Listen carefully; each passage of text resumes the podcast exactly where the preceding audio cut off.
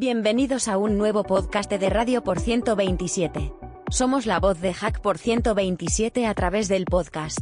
Entrevistas, diálogos, monólogos, pensamientos e ideas que pretenden convertirse en acciones. Una información honesta, sincera y transparente, sin más ánimo que estimular el debate y el pensamiento crítico. Una radio alejada de la manipulación y la mentira, como forma sistémica de opacar el pensamiento. Nuestro mantra es que compartir el conocimiento nos hace libres, pero hoy como Radio por 127 afirmamos que compartir la información en forma crítica nos permite pensar libremente. Hacemos la siguiente advertencia para deslindar responsabilidades. Todo lo expuesto en este espacio sonoro es responsabilidad única y exclusiva de los ponentes y bajo ningún concepto representa a los distintos colectivos Hack por 127. Así, sin más vueltas damos paso a nuestro podcast de hoy, que lo disfrutéis y divertiros tanto como sea posible.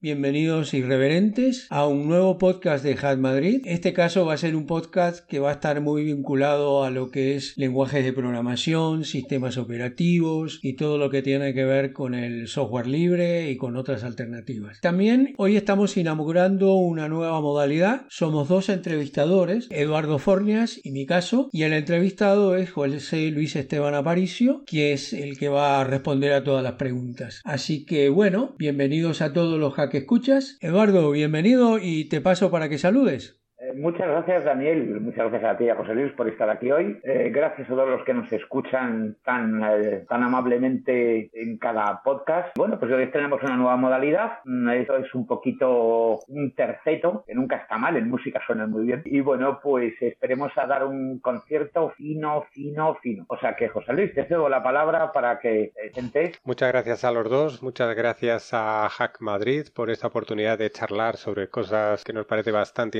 interesantes software libre, lenguajes de programación, tecnologías, eh, una charla que supongo será mm, abierta y distendida, ¿no? Como, como la comunidad. Bienvenido José Luis, un abrazo. Y sí, vamos a tratar de que tú compartas tu conocimiento con todos nosotros y nosotros ser el vehículo de preguntas que interpreten el interés de la gente. Así que vamos sin más a lanzar la primera pregunta. Y es una pregunta que tú el otro día la sugeriste y se escapó, pero venga, acá aparece. ¿Por qué existen tantos lenguajes de programación? Eso, eso es una pregunta recurrente y, he conocido gente que pensaba que era mala idea que hubiera tantos lenguajes de programación porque lo que había que hacer era estandarizar un lenguaje de programación, ponernos todos de acuerdo y programar todos en el mismo lenguaje. Esto suena bastante bien, ¿no? Y luego hay gente que por el contrario piensa que es normal que haya muchos lenguajes de programación porque hay muchos contextos distintos donde hay que aplicarlo, ¿no? Si nosotros quisiéramos hacer, por ejemplo, una analogía de un paralelismo de los lenguajes de programación con los lenguajes hablados, pues bueno, nosotros tenemos cariño nuestro lenguaje nativo, ¿no? A nuestra cultura y lo que queramos, pero evidentemente sería mejor tener un solo lenguaje eh, hablado de comunicación que tener muchos. La razón por la que tenemos muchos lenguajes hablados es porque eso es por una cuestión natural de evolución cultural, porque antes el mundo era muy grande, ¿no? Un, gran río, un océano, unas montañas generaban culturas muy diferentes que avanzaban de forma desconectada, ¿no? Ahora que el planeta es, es muy pequeño, que podemos comunicarnos con cualquier otro lado del planeta eh, como si estuviera alguien al lado. Esta variación cultural ha desaparecido y la razón por la que seguimos hablando muchos idiomas es por un apego cultural. ¿no? ¿En los lenguajes de programación ocurre lo mismo? Pues podría ser y podría no ser. Bueno, otro paralelismo que podríamos hacer es con las matemáticas. ¿no? Los lenguajes de programación realmente es matemáticas. La computación y los lenguajes de programación no están fuera, es una rama de las matemáticas, es una rama práctica, una rama menos abstracta y, eh,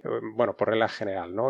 por lo menos el tema de, de la programación. En las matemáticas solemos tender a pensar que existe un lenguaje matemático. De hecho, hay mucha gente, eh, yo recuerdo un profesor de álgebra que tuve que, decía eh, que él se fue a estudiar a Alemania y no entendía nada. Pero cuando estaba en clase de, matemáticas lo entendía todo, porque se utilizan los mismos números, los mismos símbolos, eh, en definitiva el mismo lenguaje, ¿no? Entonces podríamos decir, jo, pues en matemáticas sí que tenemos un único lenguaje de programación, de, perdón, de comunicación, y la programación, como no deja de ser una parte de las matemáticas, sería natural que tuviéramos un solo lenguaje de programación. Pero no es tan sencillo porque realmente en matemáticas tampoco hay un lenguaje de, de comunicación matemático, porque en diferentes áreas de las matemáticas se utilizan dialectos que pueden ser muy diferentes entre sí y si no conoces ese dialecto específico, pues aunque seas eh, matemático, si no conoces ese dialecto y no estás especializado eh, en ese tipo de dialecto, pues no lo vas a entender. Aquí entonces nos encontramos que parece que tiene sentido que aparezcan diferentes lenguajes o dialectos eh, a diferencia de la comunicación humana porque el contexto lo hace más útil. Si yo quiero resolver un tipo de problemas, el lenguaje es una herramienta para razonar, para pensar y para resolver los problemas. Y no todos los problemas son iguales y conviene abordarlos de, de la misma forma. ¿no? En la programación, una de las razones podría ser esta. Otra razón, pues es el clásico de, bueno, es que todos los lenguajes de programación están mal, voy a crear uno que es el bueno, el definitivo, el correcto, y entonces ahora tenemos todos los que teníamos antes más uno más. Otra razón por la que hay muchos lenguajes de programación es porque yo me acuerdo cuando apareció Java, eh, Java es una máquina virtual y un lenguaje de programación. Durante mucho tiempo Java, máquina virtual y lenguaje de programación eran como una única cosa, pero en realidad eran dos cosas. Cuando salió .NET, eh, una de, las cosas que introdujo .NET fue la idea de, oye, pues voy a poner aquí eh, dos, tres lenguajes de programación de serie, ya para empezar, Visual Basic, C luego más tarde, un poquito más tarde apareció F y la gente empezó a crear nuevos lenguajes de programación sobre .NET y esto también se trasladó al ecosistema Java donde apareció pues eh, Scala, otros lenguajes de programación que no fueron muy populares y ahora hay muchísimos lenguajes de programación tanto en .NET eh, como especialmente en Java. Incluso fuera de, Java eh, empiezan, aumentó la proliferación de lenguajes de programación y ¿Por qué ha habido un boom de tantos lenguajes de programación? Aparte de lo que comentaba antes que eh, yo puedo pensar que los lenguajes anteriores están mal, el mío es el correcto y el definitivo, o para adaptarse a situaciones específicas, es que eh, ahora es más fácil crear un lenguaje de programación. Cuando creas un lenguaje de programación sobre la máquina virtual de Java, eh, te estás quitando muchas de las dificultades y problemas que tienes para crear un lenguaje de programación. Es más fácil. Ahora, por ejemplo, en el ecosistema Graal de Java han creado GraalVM que está orientado a que tú puedas crear introducir lenguajes de programación o crear lenguajes de programación, ¿no? Interpretados o compilados. Fuera de, los ecosistemas de máquinas virtuales, pues ha aparecido especialmente eh, LLVM, que también ha facilitado mucho que se puedan crear lenguajes de programación, ¿no? A pesar de que hay muchos lenguajes de programación y aparecen muchos lenguajes de programación, que un lenguaje de programación realmente triunfe y cuaje es una tarea muy, muy complicada, muy difícil y son muy pocos los que se van a hacer populares. Entonces, ¿por qué tenemos tantos? Mm, volviendo a, a la pregunta original, insisto que una de, las razones es que eh, en algunas ocasiones nos puede interesar el prototipar rápido, en otras ocasiones nos puede interesar el rendimiento extremo, por poner dos casos eh, que, son bastante independientes, ¿no? Y quizá, bueno, quizá no, hasta ahora no hemos conseguido un lenguaje de programación que nos permita juntar, por ejemplo, estas dos cosas. Igual que podían estar estas dos cosas, pues podría estar un lenguaje de programación que sea seguro o un lenguaje de, de programación que sea muy concurrente, un lenguaje de programación que sea distribuido y luego también están los gustos, ¿no? Pues hay, hay gente, los seres somos seres humanos y tenemos nuestras predilecciones y nuestros sesgos y hay gente que se siente más confortable con una determinada sintaxis, con una determinada forma de organizar o de estructurar. Y la última razón, y con esto termino, es que eh, todavía estamos muy en el principio de, la computación y de los lenguajes de programación. Todavía estamos buscando buenas soluciones a viejos problemas. Y con esto termino esta reflexión. Bueno, eh, creo que lo que has dicho de los lenguajes, la, matemática creo que estoy de acuerdo, es un lenguaje universal. Y lo que actualmente, hoy, hoy puedes hablar, de, eh, escribir el lenguaje que quieras, pero siempre te preguntan qué tal de inglés, ¿no? Eh, bueno, pues es como en los tiempos antiguos. El griego era el, lenguaje de transmisión absoluto y luego estaban los demás, pero bueno, está muy bien. Entonces, eh, hablan bonito sobre el tema. Eh, últimamente estoy leyendo bastantes noticias, luego, luego, y da tiempo, y si no, en otra ocasión hablaremos de, del último avance chino en computación cuántica. Entonces, eh, al ser esta una, una, digamos, un nuevo paradigma de todos los avances en, computación cuántica, ¿qué lenguajes creéis tú que se adaptarán mejor en un futuro y cuáles quedarán descolgados cuando, digamos, este, esta computación cuántica, este, este, este paradigma sea lo actual? O sea, dejemos de hacer cosas en plan backend, frontend clásico, CSS, HTML o, no, o seguirán existiendo? ¿Cuál crees que, lenguaje se adaptar mejor para esta computación? De los lenguajes eh, actuales, eh, bueno, de los lenguajes de programación clásicos, ninguno se adaptará a la computación cuántica per se. Eh, lo que sí que va a ocurrir, y de hecho ocurre ahora y ocurrirá, es que los lenguajes de, programación clásicos se combinarán con la computación cuántica. lo que pasa es que a lo mejor teníamos que profundizar un poco, un poco en, qué es la computación cuántica para, poder razonar este tema. Pero sin, sin profundizar mucho, la computación cuántica no va a eliminar la computación actual. O sea, no, no es algo que va a llegar la computación cuántica como, como comentabas, como un nuevo paradigma de programación que va a sustituir el modelo actual. No, va a coexistir y van a cooperar. ¿A qué nivel, en qué medida, hasta dónde vamos a llegar? Todavía no, lo sabemos. Pero voy a poner alguna analogía eh, así sencilla.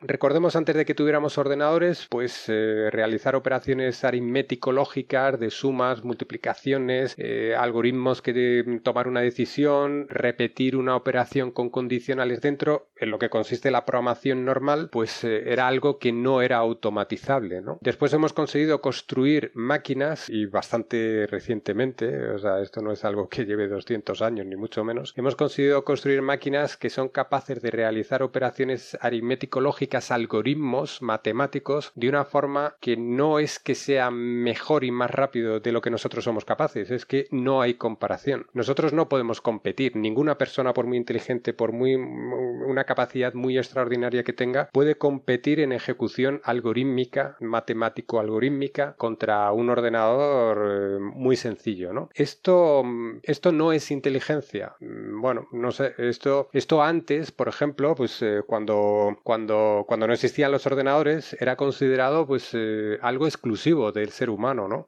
tú no veías ni siquiera delfines, pero ningún animal eh, sumando 2 más 2 o calculando la raíz cuadrada de 3 o, demostrando que la raíz cuadrada de 2 es un número irracional o, ni planteándose estas preguntas ni resolviendo ninguno de estos algoritmos, ¿no? Entonces esto era un terreno exclusivo humano y esto ha pasado de ser un terreno exclusivo humano que nos diferenciaba y nos eh, colocaba en un pedestal superior a ser un terreno en el que no somos nada comparado con el ordenador más tonto que existe en la actualidad, ¿no? Antiguamente probablemente pues esto nos habría llevado a decir que sería un, tipo de inteligencia artificial o simulación de la inteligencia porque era una característica única nuestra, ¿no? Pero eso ya ha quedado detrás. Volviendo al tema de, la inteligencia artificial, pues eh, Isaac Asimov en una charla así improvisada dijo algo que me, parece bastante interesante a día de hoy todavía, ¿no? Y dijo, la inteligencia artificial no sabemos cómo será, pero será distinta a nuestra inteligencia. Él ponía el paralelismo, por ejemplo, de hay muchos animales que vuelan, eh, hay pájaros que vuelan, murciélagos. Y nosotros hemos construido máquinas artificiales que son capaces de volar y lo hacen de una forma muy diferente. Ninguna lo hace realmente como un pájaro, ¿no? tenemos máquinas que tienen hélices, no, no, no hay animales que tengan hélices, pero es que ahora tenemos eh, máquinas que funcionan a reacciones eh, empujando un chorro de, aire eh, muy rápido, ¿no? Dice, pues la inteligencia artificial será distinta,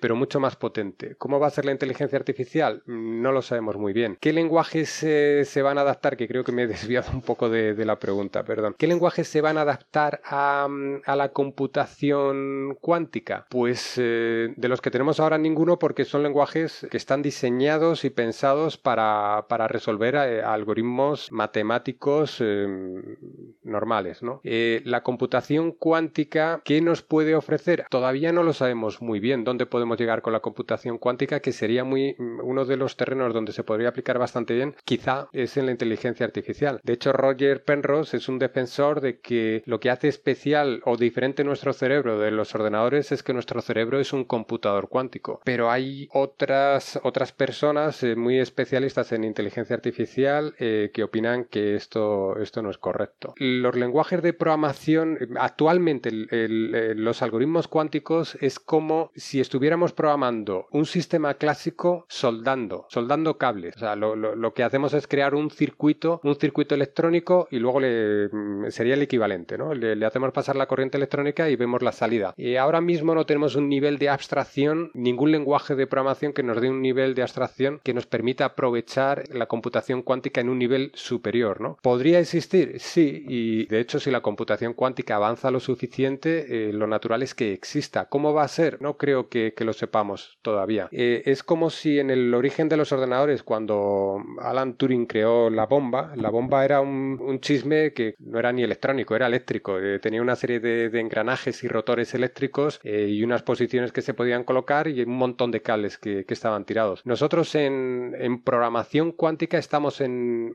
en ese nivel incluso un poquito por detrás, creando circuitos. Cuando hablamos de computadores cuánticos y programas que se ejecutan en los computadores cuánticos, lo que estamos haciendo realmente es eh, cablear unos circuitos. Todavía no tenemos un nivel de abstracción diferente y los lenguajes de programación hay que tener en cuenta que son eh, están pensados para resolver problemas algorítmicos, matemático lógicos y la computación cuántica será un paradigma distinto. Luego de los lenguajes de programación actuales, eh, ninguno, ninguno nos, eh, nos, va a servir para, la computación cuántica, salvo, insisto, quiero recordar que la computación cuántica no va a existir sola. Igual que nosotros, quizá nuestro cerebro eh, funcione de alguna forma, como defiende Roger Penrose, mm, por computación cuántica, nuestro cerebro también funciona con, con, una parte lógico-matemática. Y los ordenadores cuánticos del futuro tendrán los dos sistemas. Muy buena, muy buena explicación y creo que sí, que la cuántica, que hoy toda la tecnología, eh, aunque pueda considerársela y tratársela en forma de, nicho en particular, está toda muy vinculada, ¿no? Muy vinculada por la, en el fondo por la matemática, que es la gran fundación que tiene. Yo voy a hacerte tres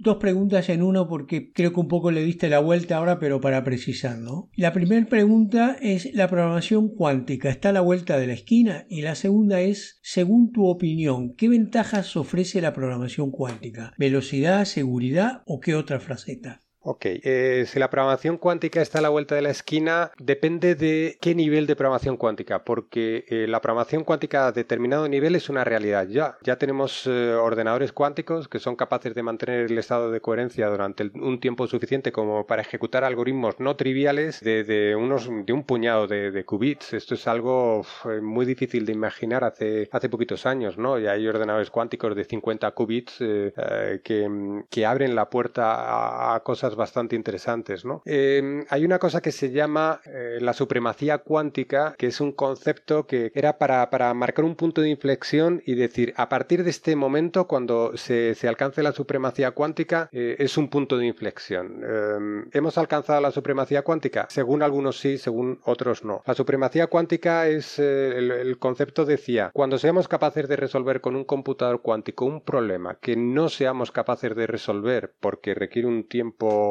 enorme, miles de años. Con un computador tradicional, por muy potente que sea, habremos alcanzado la supremacía cuántica. ¿no? Em, Google anunció hace unos meses, un año y pico, que, había alcanzado la supremacía cuántica porque había sido capaz de resolver un problema que, según sus estimaciones y sus cálculos, llevaría eh, millones de años con supercomputadores clásicos. ¿no? El problema de lo que anunció Google, que es muy sensacional, es que, bueno, hay dos problemas. Uno, que IBM dijo mm, tímidamente que eh, según sus cálculos, ese problema podría haber sido resuelto en, pocas decenas de años, con lo cual no cumpliría el criterio de supremacía cuántica. Pero el segundo problema es que no es un problema práctico, no es un problema que sirva para nada, es un problema teórico conceptual, es un problema sobre números aleatorios y es un problema que no es verificable. El resultado del ordenador cuántico no es verificable. Entonces, quizá para decir si la, si la, la computación cuántica está a la vuelta de la esquina, sería decir la supremacía cuántica de un problema que tenga una utilidad práctica, ¿no? Como por ejemplo pues hacer una simulación de plegamiento de proteínas eh, con un ordenador cuántico y, que sea muchísimo más eficiente que con los ordenadores actuales. ¿no? Cada, cada vez que preguntas o buscas información sobre cuánto le queda la computación cuántica para llegar a un nivel práctico, supremacía cuántica práctica, pues cada vez parece que queda más tiempo, ¿no? Porque hace 15 años, pues a lo mejor decían en 5 años, eh, ahora preguntas 10, 15 años, eh, no está muy claro cuándo, cuándo va a estar la supremacía cuántica, pero es difícil que esté en poco tiempo y poco tiempo quiero decir que no creo que veamos cosas muy espectaculares de, computación cuántica aplicada en menos de 10 años y eso y probablemente sea mucho más tiempo. La otra cuestión, perdona, era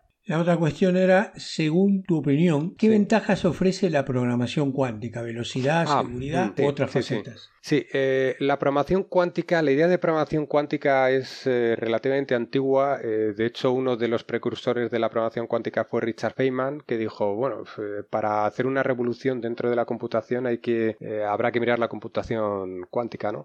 Cuando la computación cuántica empezó a considerarse como algo que podía ser práctico, se estaba pensando en simulaciones cuánticas. Una simulación cuántica es algo terriblemente práctico. Por ejemplo, como comentaba antes, las simulaciones del plegamiento de proteínas para construir fár- fármacos en industrias farmacéuticas y tal requiere unas máquinas muy potentes, mm, enormes tiempos de, procesamiento porque están simulando con las le- leyes físicas eh, un mundo eh, microscópico y en esas leyes tienen que introducir también todo, eh, todo el arsenal de la mecánica cuántica y es terriblemente complejo para un ordenador normal eh, hacerlo. Eh, entonces se pensó, bueno, si utilizáramos un ordenador que fuera cuántico, a lo mejor este tipo de, cuestiones las podría resolver de forma mucho más eficiente. Y es uno de los posibles puntos de aplicación de, la mecánica cuántica. Eso lo podría resolver mucho más rápido y más fácil mm, sobre el papel y es en lo que se está trabajando. En cuanto a otros problemas, por ejemplo, muchísimos problemas, eh, pintar algo en la pantalla, pintar un dibujo, leer de una base de, de datos, eh, multiplicar números, sumar números, no van a ser más rápido. Hay un... eh, lo que ocurre en la computación cuántica es que la mayoría de problemas que están bien resueltos y se resuelven en un tiempo breve, eh, pues un tiempo que sea lineal o logaritmo en, computación actual, no es previsible mm, que la computación cuántica pueda competir ahí. Lo que se está buscando es donde tenemos un problema porque no sabemos resolver problemas que tienen un coste que es ilimitado. Por ejemplo, la factorización de números primos. Factorizar números primos muy grandes con, algoritmos clásicos eh, tiene un coste enorme. Entonces eh, se ha investigado y se, han- eh, ha encontrado, bueno, de hecho se conoce un algoritmo cuántico que tiene un coste enormemente más pequeño. No es que sea pequeño, pero es enormemente más pequeño. Para que os hagáis una idea, la factorización de números primos tiene un coste exponencial, lo que hace que con números grandes sea absolutamente imposible. Los algoritmos cuánticos, cuando puedan ser aplicables, tendrían un coste que es polinómico alto. O sea, no sería un coste cuadrático, sino que sería un coste polinómico bastante grande. Pero eso es un, cambio eh, muy radical. Entonces, hay problemas, habrá un conjunto de problemas que se adapten bien a la computación cuántica y muchísimos problemas, eh, los problemas, insisto, que actualmente se resuelven bien con la computación clásica, seguirán resolviéndose mejor con la computación clásica. Volviendo a la inteligencia artificial, ahí hay un terreno donde sí podría tener una aplicación interesante en, los modelos de, de redes neuronales. Coste de, cálculo de- de la retroalimentación, del aprendizaje de la red neuronal actualmente es muy grande y ahí sí que se espera que si se pudiera tener un, computador cuántico suficientemente grande con em, eh, que, sea capaz de mantener la coherencia durante el tiempo suficiente eh, podría aportar. Pero tampoco está demostrado. De hecho insisto Roger Penrose eh, defiende esa idea pero hay otros especialistas en inteligencia artificial que, que opinan lo contrario. Gracias Parece, que todos estamos eh, muy enfocados dentro del tema de computación cuántica y de todas estas eh, y las novedades que nos traerán. Eh, y, y claro, como, como bien, bien has dicho, ninguno de los lenguajes se adaptará eh, de los que se conocemos y habrá que enfrentarse a nuevos retos, eh, tanto en el aprendizaje y demás. Pues bueno, veremos que nos toca reaprender de nuevo. Tras tanto, estos ordenadores cuánticos a, nivel de funcionamiento, vamos a decir, eh, práctico de, de cara a la ingeniería, ¿tú crees que será Linux o un desarrollo basado en este, un futuro Linux, el futuro sistema operativo de estos computadores cuánticos? Bueno, eh, los computadores cuánticos serán computadores híbridos. Eh, tendrán una parte cuántica y una parte, y pues eh, quizá como nuestro propio cerebro. Si nuestro cerebro funciona con algoritmos cuánticos, eh, nuestro cerebro estaría funcionando una parte de forma cuántica y otra parte con, con algoritmos. Esto es conocido y, y es evidente, ¿no? Entonces, los sistemas operativos de, de los ordenadores cuánticos que haya en un futuro, pues un ordenador cuántico será un ordenador clásico eh, con una parte cuántica que se comunicarán entre ellos. Eh, Linux podrá ser un sistema operativo de la parte de- del ordenador clásico, pues es un candidato extraordinario en vista de- del nivel de aceptación que tenemos con Linux, ¿no? Y de, popularidad. Eh, de la parte de mm, cuántica, la parte cuántica, por lo menos en el- hasta donde estamos ahora, como decía antes, veces es que eh, pensar en un sistema operativo se me hace un poco grande, ¿no? Porque de momento estamos cableando. Eh, es como eh, si estuviéramos construyendo el chip cuántico. Cada vez que escribimos un programa cuántico es casi como soldar unos cables. no se me ocurre un sistema operativo para enfocado para, para, la parte de, de, la computación cuántica. No sé cómo sería. La función de un sistema operativo, pues, es coordinar las piezas dentro del ordenador y, la entrada-salida con, el interfaz externo, la entrada-salida humano o con cualquier otro tipo de dispositivo o máquina, ¿no? Eso, eso, eso encaja bien, bien, no, mejor con, la computación clásica. Otra cosa es que podemos pensar que un sistema operativo tipo Linux, eh, pues eh, te dé una serie de funcionalidades eh, en el interfaz con, con un ser humano o con, o con otras máquinas que sea, esté potenciado por, por algoritmos cuánticos y programas cuánticos. Pero yo sigo viendo a los sistemas operativos como son, bueno, como la forma no, pero la base eh, seguirá siendo la misma y tendrán un soporte adicional sobre algoritmos cuánticos. Y perdonad eh, si no os importa que me he dejado eh, de la pregunta anterior que, que, ofrecía la computación cuántica, si ofrecía velocidad y seguridad. hay una confusión muy grande sobre todo lo que rodea la computación cuántica y ahí se encuentran muchas afirmaciones por internet de cosas que no son muy precisas y que llevan a confusión. Por ejemplo, eh, que, podemos tener una, un internet más rápido. Bueno, sí, es posible que tengamos un internet más rápido, pero cuando se afirma que podemos comunicar más rápido que la velocidad de la luz, eso no es cierto, ¿no? El teletransporte cuántico, podemos transportar información, incluso partículas, de un lugar a otro de forma instantánea. No es realmente así, no es cierto tampoco, ¿no? Es una confusión. Luego, en cuanto a la potencia de los ordenadores cuánticos, Em, eh, yo creo que antes no me expliqué muy bien, un ordenador cuántico seguro que va a poder resolver algunos problemas de forma mucho más eficiente que un ordenador clásico, mientras que otros problemas no serán así, se seguirán resolviendo como siempre. Entonces, en el rendimiento, para determinadas tareas sí, se seguro que van a ir mucho mejor, ¿no? Para muchas tareas irá yendo igual. Y luego, en cuanto a la seguridad, eh, aquí hay otra confusión porque se suele mezclar mucho lo que se encuentra por Internet, seguridad basado en Mm,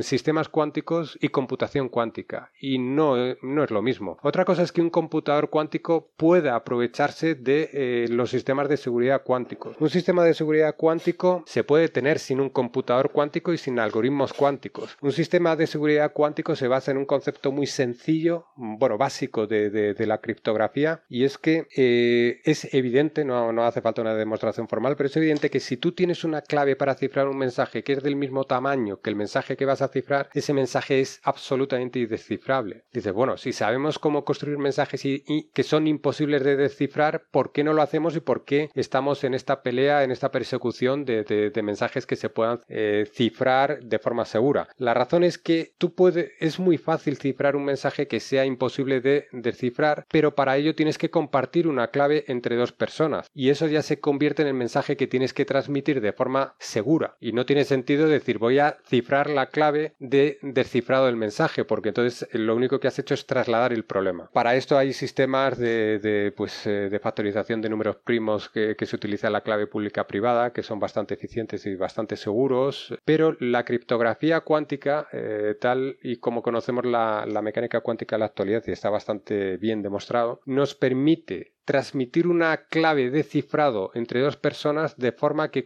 que sea segura porque es imposible de eh, capturar por un intermediario. Si yo te transmito a ti una clave cuántica y alguien se pusiera en medio, el típico ataque man, in the middle, que, sería, pues no sé, yo transmito un mensaje, pues no sé, en la edad media entre dos reyes y hay alguien que captura el mensaje, lo lee, lo vuelve a plegar, cerrar y deja que el mensaje continúe, ¿no? Eso es imposible con, con criptografía cuántica porque si alguien lee el mensaje, el estado del mensaje eh, ha sido transformado y es detectado por el receptor del mensaje y eso nos permite transmitir una clave que sea una clave segura y esa clave lo suficientemente grande nos permite hacer el cifrado clásico y que sea seguro. Esto sería una de las aplicaciones útiles de, la, de los conceptos cuánticos a la computación. Y bueno, con esto termino este repaso de, la cuestión anterior. Gracias. Yo voy a invertir las preguntas. Tenía primero una, pero para seguir con el hilo eh, voy a saltearme una que la veremos más tarde. En cuanto a sistemas operativos, Redox o Urbit son el next gen de Linux y BSD y podrían ser los sistemas ideales, los de microkernel, como es el caso de Redox Udvir, para estar del lado clásico de la computación cuántica que tú mencionabas. Los sistemas microkernel ya desde, antes que naciera Linux, de hecho Linus Torvald tuvo una discusión bastante agria que enfriaron bastante muchos años después, la discusión elevó bastante el tono con Andy Tannenbaum, el maestro de, los sistemas operativos, creador del sistema operativo Minix, y Andy Tannenbaum le decía a Linus Torvald que lo había hecho muy mal y él le habría suspendido por crear en esos momentos, a esas alturas, un sistema operativo que era eh, monolítico. En aquel entonces había una visión sobre los sistemas operativos microkernel muy optimista, positiva, es la solución a todos nuestros males y conceptualmente eh, pues pinta bastante bien.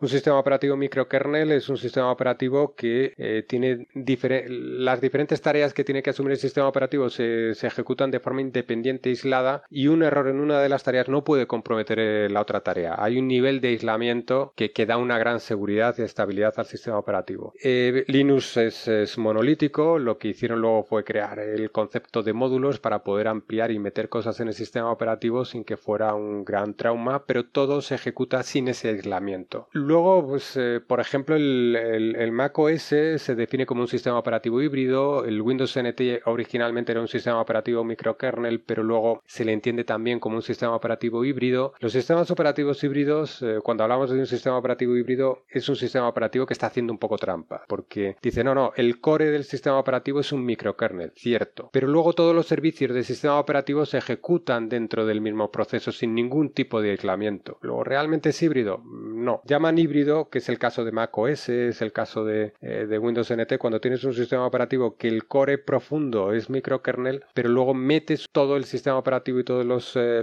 todas las labores del sistema operativo en un único proceso de ese microkernel. ¿no? ¿Cuál es la, la conclusión de esto? Pues sí, se ha hablado muy bien se empezó hablando muy bien y que los sistemas operativos microkernel eran en el futuro, pero mm, no son la realidad. Puede haber dos factores. Un factor puede ser que adaptar los sistemas operativos actuales a un sistema operativo microkernel sea complicado. Y otro factor puede ser que eh, la gente no se ha atrevido porque un sistema operativo microkernel va a dar un rendimiento inferior. Y el rendimiento de los sistemas operativos y los navegadores web, eh, pues eh, quizá es donde se mira más meticulosamente el rendimiento. El caso de Redox, que pues es un sistema operativo extraordinariamente interesante que además de incluir el, microkernel utiliza un lenguaje de programación que es seguro, con lo cual reduciría drásticamente en dos órdenes de magnitud la mayoría de vulnerabilidades que tenemos actualmente en los sistemas operativos. Eh, hace no mucho, tanto Google como Microsoft, en momentos distintos pero no muy separados en el tiempo, publicaron eh, una estadística de cuáles eran los errores más graves, eh, las vulnerabilidades más graves que tenía su software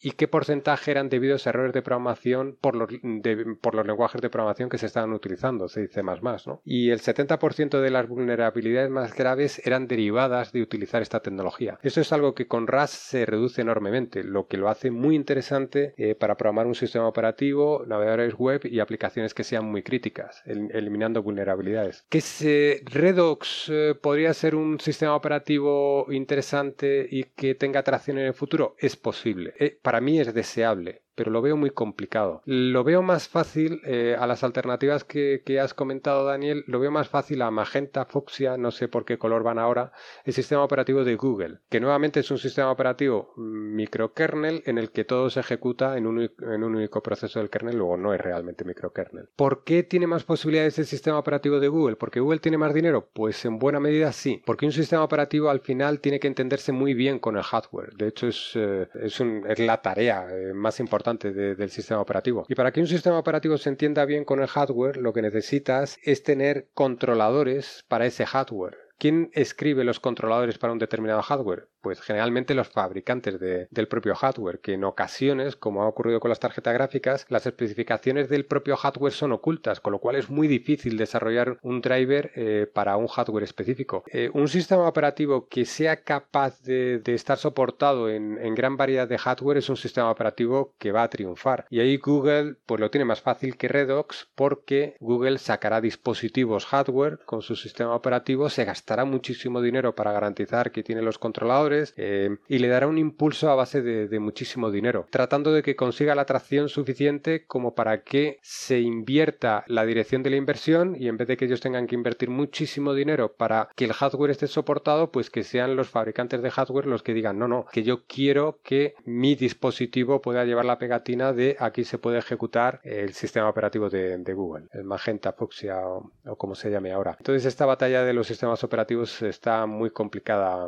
se, está complicando, vamos. Eh, yo por lo menos la veo complicada. Eh, no obstante, mis mejores deseos para Redox, eh, que está intentando algo nuevo, muy valiente y muy interesante en, en varios niveles. Y con esto termino me parece que Google sigue aficionada a los, a, los arcoíris, ¿no? Y a, la, policromía, ¿no? Bueno, pues esperemos que le vaya muy bien en ello. Antes, antes os diré, eh, por lo último que he leído, que creo que la supremacía cuántica ha movido ficha a China y creo que han, conseguido 65 qubits. Bueno, y una prueba mucho mejor que la de Google. Entonces, en base a eso que he leído, me surge la siguiente. Em, decía Arquímedes, con el punto de apoyo, darme un punto de apoyo y mover el mundo, ¿no? Aplicado a, a la palanca, ¿no? Puede ser que la computación cuántica sea ese punto de apoyo que necesita la inteligencia artificial para mover el mundo? Sí, es em, como he comentado antes, Roger Penrose es un firme creyente, y digo creyente porque no lo sabemos, o no lo saben, los especialistas no lo saben, es una conjetura, es un firme creyente de que el, paso que da para que la inteligencia artificial se aproxime o supere nuestras, nuestras capacidades de inteligencia cognitivas, no, no sé cómo llamarlo, porque insisto que algunas ya han sido sobrepasadas de largo. Según Roger Penrose, es, eh, son los algoritmos cuánticos. Y sí es cierto que, por ejemplo, en el modelo de, el, modelo de redes neuronales es un algoritmo extraordinariamente sencillo, por no decir completamente tonto. ¿no? Es, eh, se basa en, en, en, en, unas redes que solemos eh, poner, organizar en, diferentes niveles porque nos viene bien. No hay ninguna necesidad de hacerlo así. En,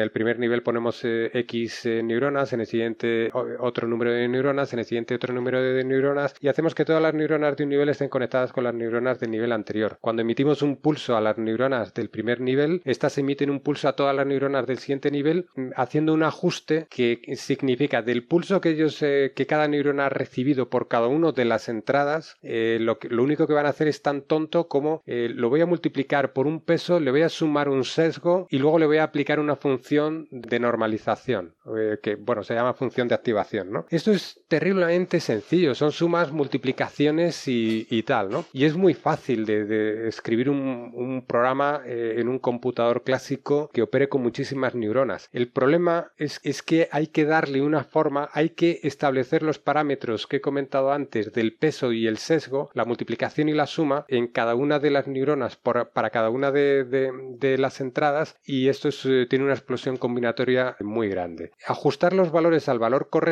requiere lo que se llama entrenamiento eh, o aprendizaje y es que el sistema mm, originalmente se pone con valores aleatorios, recibe un impulso y da una respuesta que es tonta, eh, porque los valores que tiene... Eh, esto es como si modeláramos algo n-dimensionalmente y originalmente tiene una estructura aleatoria. Según le vamos diciendo si la respuesta es correcta o es incorrecta,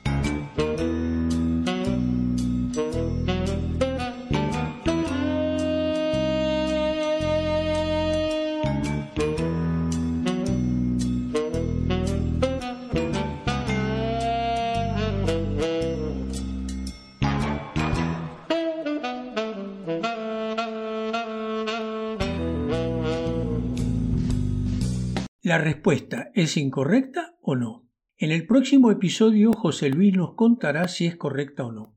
Seguiremos comentando, compartiendo información y conocimientos acerca de la cultura tecnológica. Gracias Eduardo, gracias José Luis. Continuamos en breves con más podcasts.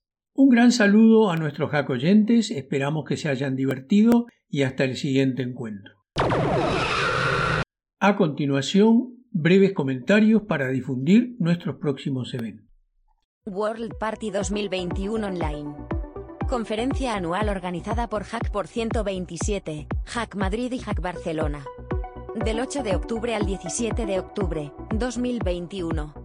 Hacking, software libre, CTF, hardware, programación, legal, ciberinteligencia, OSINT, inteligencia artificial, cultura hacker, debates, mesa redonda, blockchain, redes especiales, libertad, concientización y temas sociales. Más información en worldparty.hackmadrid.org.